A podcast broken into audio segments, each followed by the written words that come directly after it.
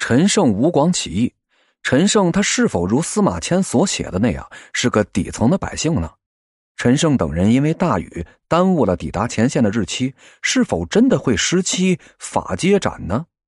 对这俩问题呀，我的结论是：第一呀，陈胜他不是底层的百姓，也不属于秦帝国的统治阶层；这第二啊，大雨是耽误了部队的抵达日期，陈胜吴广被斩杀的可能性真的很高。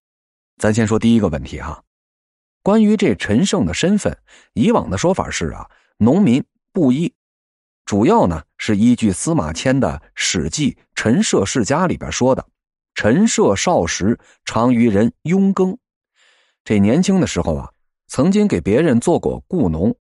不过呀，这也只能说明陈胜年轻时代的身份。不能据此就认为啊，大泽乡起事的时候，陈胜还是一个底层的农民。真正能够说明陈胜身份的是司马迁的另一句记载：二世元年七月，发吕左折戍渔阳，九百人屯大泽乡，陈胜、吴广皆赐当行为屯长。这里边呢有两个与身份相关的名词：吕左和屯长。这吕左呀，是秦朝。官定优先级炮灰里的最高一等，按这七科折制度，秦汉时代的官定优先级炮灰呢，它包括七种，按照征发的先后顺序啊，分别是：一、立有罪者；二、赘婿；三、商人；四、做过商人者；五、祖父母做过商人者；六、父母做过商人者；七、吕左。这具体操作上啊。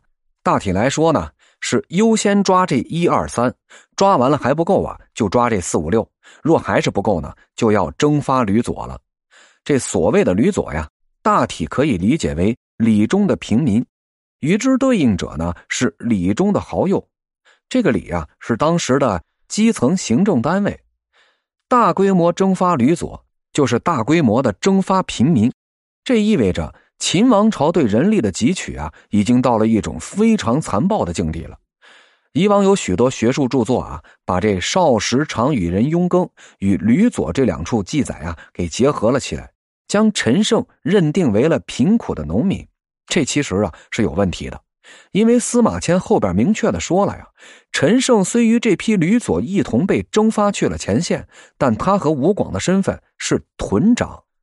按照秦朝的制度啊，这屯长就不可能来自吕左。《睡虎地秦简》里的《秦律内史杂》里边啊，说的是很清楚的：“除左必当壮以上，无除事务新传。”什么意思呀？也就是任命军吏，他必须用壮者，用老兵，不能用这个没爵位的新兵蛋子。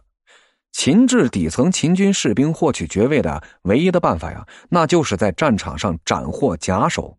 甲首啊，上一篇也说了，那就是带有头盔的首级，多属于是军官，每斩获一颗便可赏爵一级。秦军中呢，每五十人设一屯长，每一百人设一百将。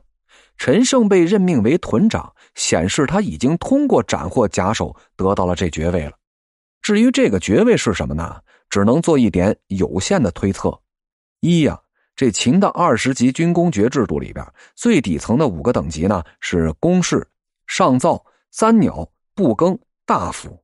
再往上的爵位啊，也就不再对普通的亲民开放了，只有帝国的统治阶层，也就是那些呀爵大夫而为国治者，他可以获得。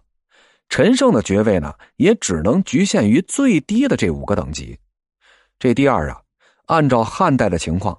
这屯长呢是比二百担的官职，《韩非子定法篇》里就说了，商鞅当年的办法是什么呀？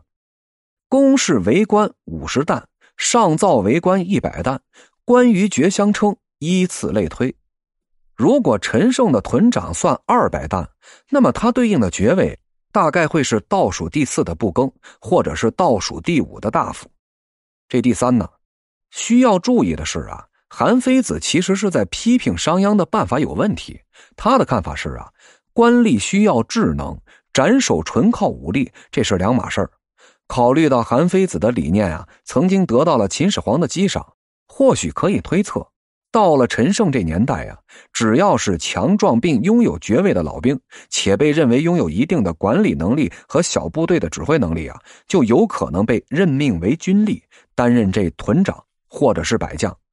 总之啊，这大泽乡起事的时候啊，陈胜他已经就不是底层百姓了，他是一位秦军的老兵，官职是屯长，也拥有着爵位。但他并不是统治集团的一份子，他的爵位啊，最高不过是布更或者大夫，只比普通秦民的境况好那么一丢丢。这种好一丢丢啊，主要是指陈胜如果不小心触犯了密如凝脂的秦法，他可以享受比普通人略轻的惩罚。比如这《睡虎地秦简》里的秦律杂抄就规定了，被罚戍边时。普通军人呢，要累死累活干满两年；屯长呢，则只需要干一年。这少干一年呢，生还的几率自然就大了至少一倍。